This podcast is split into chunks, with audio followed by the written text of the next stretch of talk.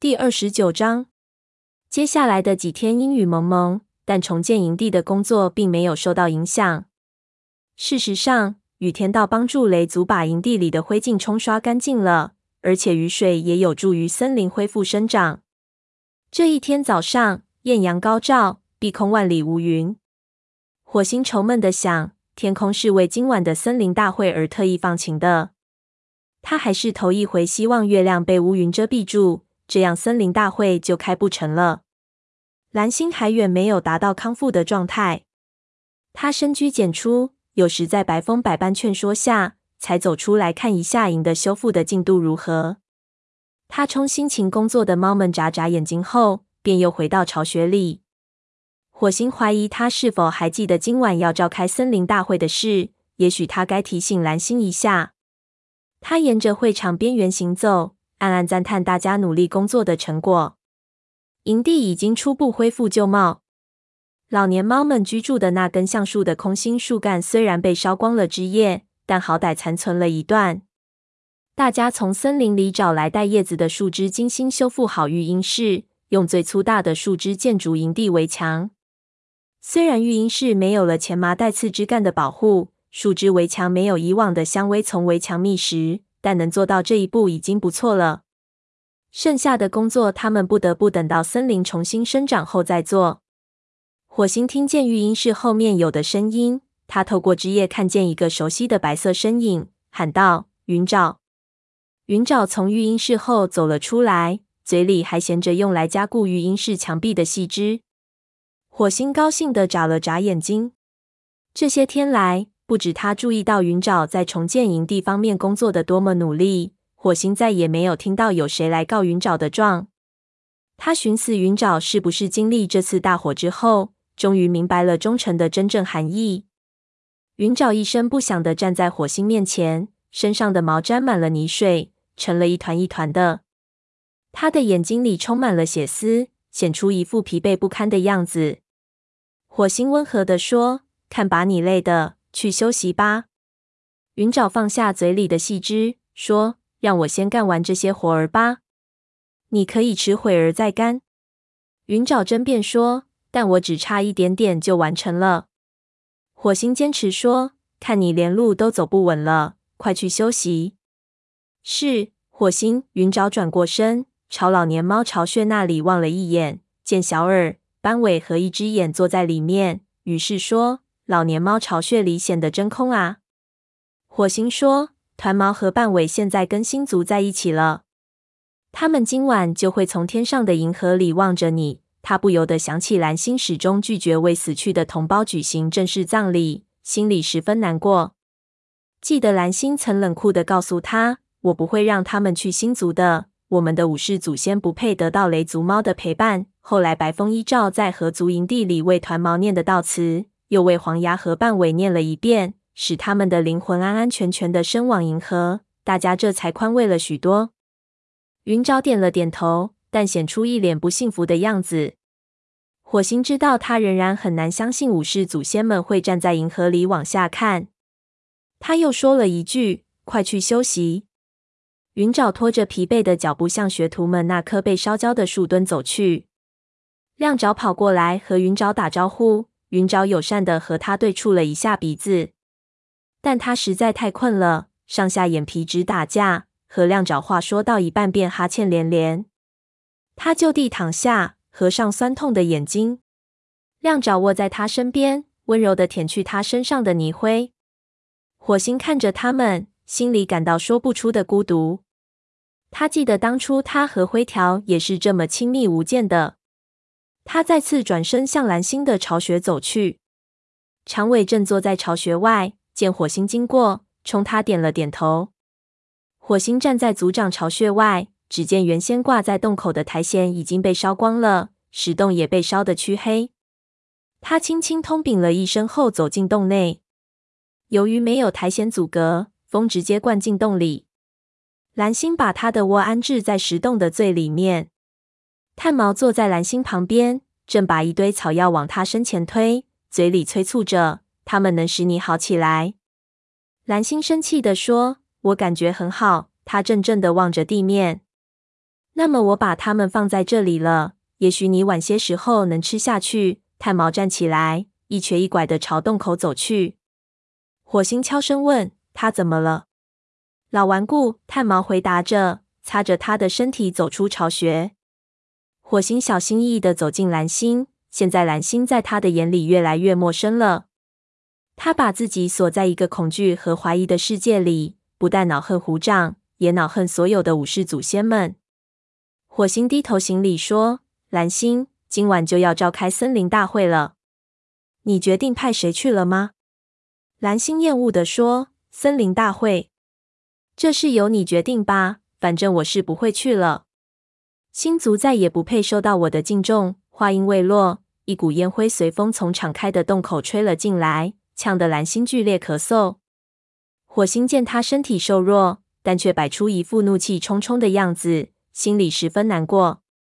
蓝星是这个族群的族长啊，是蓝星把星族的知识传授给他，告诉他武士的灵魂站在天上望着他们，他的整个生命都是建立在这个信仰上的啊！火星不能相信他竟然把这些信仰全部推翻了。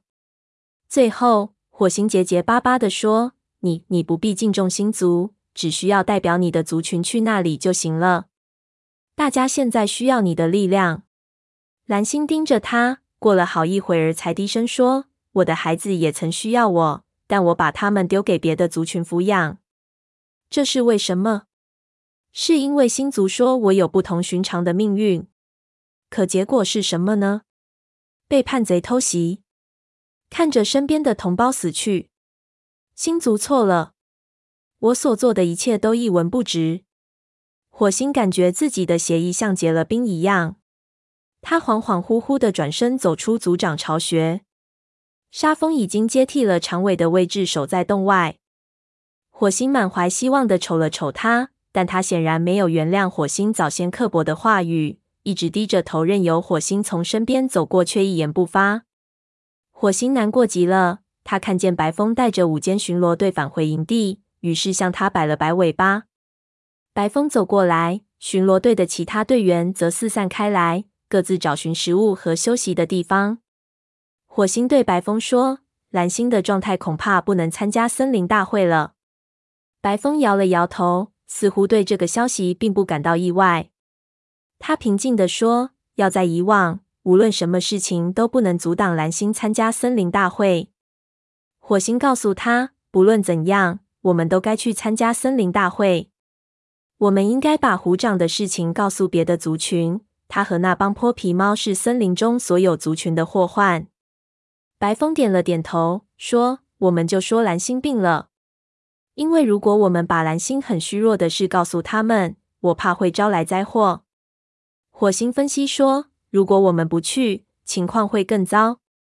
其他族群都知道这场大火的事，我们必须尽可能以强健的姿态出现在大家面前。”白风同意道。风族的确仍对我们抱有敌意。火星坦白地说：“沙风、云爪和我在他们的领地里赶走了他们的巡逻队，更加深了他们的敌意。而且，我们还要考虑合族方面。”白风惊讶的看着他，但他们帮助我们躲过了这场火灾啊！火星回答：“我知道，不过我总怀疑豹毛兴许会向我们要些回报。我们没什么东西可给他们的。”火星回答：“我们有太阳石，河族从来不掩饰他们对太阳石的兴趣，而现在我们则需要每一寸能够捕猎的领地。至少影族经过瘟疫后变得很虚弱了，那是唯一暂时不会攻击我们的族群。”白风说。火星点头同意：“是啊。”他不由得为他们庆幸别的族群遭受灾祸而感到愧疚。事实上，虎掌的消息也许对我们有利。白风迷惑不解地看着火星，火星继续说：“如果我们能使别的族群相信虎掌对大家都构成了威胁，他们也许就会严守边界，再没有精力来对付我们了。”白风缓缓点头说：“在我们恢复实力的这段时间里，这也许是使他们远离我们边界的最好方法了。”你说的不错，火星。即使蓝星不能同行，我们也必须去参加森林大会。他盯着火星的眼睛，知道他们都在想同一件事情。蓝星不是不能去，而是不愿去。太阳落山了，众猫纷纷从围脖的猎物堆里取食吃。火星挑了一只瘦小的戈东，他走到前麻丛旁，三两口就把那只鸽东吃进肚内。猎物正在回归丛林，但回归的速度很慢。这些天来，大家都吃不饱肚子。火星知道，他们不得不在生存的基础上，尽可能地少捕猎物，以利于猎物尽快的繁茂起来。那时，他们就能够开怀大吃了。等大家吃完晚饭，火星站起来，穿过会场，跳到高岩上。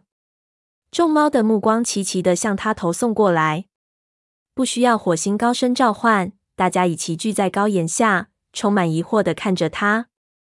火星大声宣布说：“蓝星不准备参加这次森林大会了。”群猫吃了一惊，议论声不绝于耳。白风站起来招呼大家安静下来。族里的猫们对蓝星的心理状态能够猜到几分呢？在合族营地里，大家团结一心。不让合族的猫察觉出蓝星的异样，但在他们自己的营地里，大家都为蓝星的虚弱感到担忧和害怕。虎掌的儿子黑莓仔坐在育婴室外，睁着好奇的大眼睛，仰头望着火星。火星看着那双琥珀色的眼睛，脑海里忽然浮现出一幅虎掌在丛林里巡游的画面。黑条顶开众猫走到前面，说：“这么说，雷族不打算参加这次森林大会了？”说的也是，一个族群没有族长，那还成什么样子啊？火星是不是从黑条闪烁不定的眼神中感到一种不祥的预兆呢？火星对整个族群说：“雷族将于今晚参加森林大会，我们必须向别的族群表明，虽然经历了这场火灾，但我们仍像以前一样强壮。”群猫纷纷点头赞同。学徒们激动的你看我，我看你，脸上都流露出热切的神情。他们还太小，不明白在族长缺席的状态下参加森林大会的严重性。他们心里想的只是希望能被允许参加森林大会。火星继续说：“我们绝不能显露出任何虚弱的迹象，为了蓝星，也是为了整个族群。记住，我们是雷族。”他高声吼出最后几个字，刹那间，他感觉到自己胸中充满了豪情。整个族群群情激愤，高声呼应。我将带领黑条、鼠毛、沙蜂、白蜂、蜡爪和云爪去参加大会。黑条问：“剩下的猫足够保卫营地吗？”长尾补充说：“虎掌知道今晚有森林大会，如果他利用这个机会偷袭营地怎么办？”火星说：“我们不能像以前那样多留些猫防守营地。如果我们在森林大会上显露出虚弱的迹象，就有可能会招来其他族群的攻击。”鼠毛赞同道：“他说的对，我们不能让其他族群看出我们的弱点。”柳带说：“河族已经知道大火摧毁了我们的营地，我们必须向他们展示雷族还像以往一般强大。”火星说：“那就这么说定了。”长尾、橙毛、双毛、纹脸和绝毛留下守卫营地。老年猫和母猫们，你们和他们在一起将很安全，我们会尽快赶回来。他看见大家议论了一阵后，都点头称是，心里顿时轻松下来。很好，说着，火星从高岩上跳下来。参加森林大会的武士和学徒已经聚集在营地入口处，不耐烦地摇晃着尾巴。火星看见云爪也在其中，这是云爪第一次参加森林大会。火星刚加入雷族那会儿，一直盼的就是这个机会。他仍能记得自己跟在强壮的武士后面，从山坡上冲下四棵树时的情景。如今和云爪一起参加森林大会的，却都是些烟尘仆仆、饥肠辘辘的猫，这令火星感到美中不足。不过，火星能感受到大家的激动心情，能感觉到大家如从前一样精力旺盛。沙蜂的前爪抓蹭着地面，鼠毛的眼睛在黑暗中闪闪发亮。火星加快脚步向他们走去。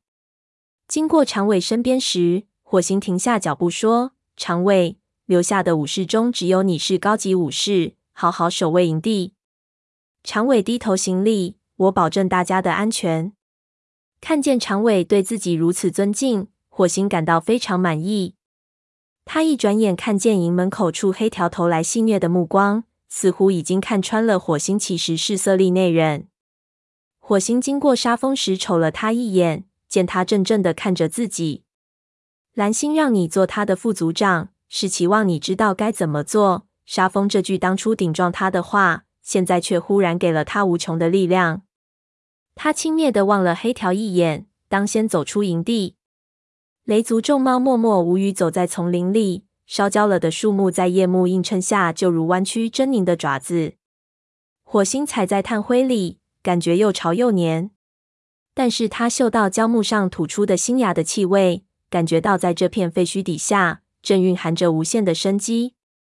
他向后回头瞅了一眼，看见云沼紧紧跟在队伍里。沙风加快脚步冲上来，和火星并肩而行。他气喘吁吁地说：“你在高岩上说的很好。”火星回答：“过奖了。”他们遇到了一个土丘，火星领先几步。但到达顶部时，沙风又赶了上来。他轻声说：“我说蓝星的那些话，你别往心里去。我只是有些担心。营地恢复得这么好，考虑到……”火星酸涩的猜测：“考虑到我是副组长吗？”沙风说：“考虑到营地被毁坏的那么严重。”火星的耳朵抽动了一下。沙风继续说：“蓝星必定为你感到骄傲。”火星心里一沉。他怀疑蓝星是否注意到他所做的一切，不过他很感激沙风能说这番话。他又说了句：“过奖了。”两只猫奔下土丘，火星转头凝视着沙风的眼睛，说：“我想，沙风。”忽然，他们身后传来黑条的声音：“你准备怎么对其他族群说呢？”火星还没来得及回答，已经跑到一棵倒在地上的大树前。他纵身一跳，却被一根树枝绊住了脚。重重的摔在地上，其他的猫从他身边经过，见火星落在后面，都下意识的放慢脚步。火星快步赶上，月色下黑条两眼放光，问：“你没事吧？”火星强忍住脚底的疼痛，草草说了句：“哦，没事。”众猫到达通往四棵树的山坡顶时，火星仍感到脚底隐隐作痛。他停下脚步，喘口气。定了定神后，才走到大家面前。大火没有殃及四棵树，那四棵巨大的橡树安然无恙的巍然耸立在谷底。火星环视了一眼雷族众猫，看见它们晃动尾巴，竖着耳朵，迫不及待的等候他的命令。很显然，大伙儿都信任他能够在森林大会上代替蓝星的位置，信任他能够带领雷族以强者的姿态出现在其他三族面前。他必须要证明自己值得众猫信任。火星摇了摇尾巴，像以往蓝星无数次做过的那样发出信号，然后当先冲向巨岩。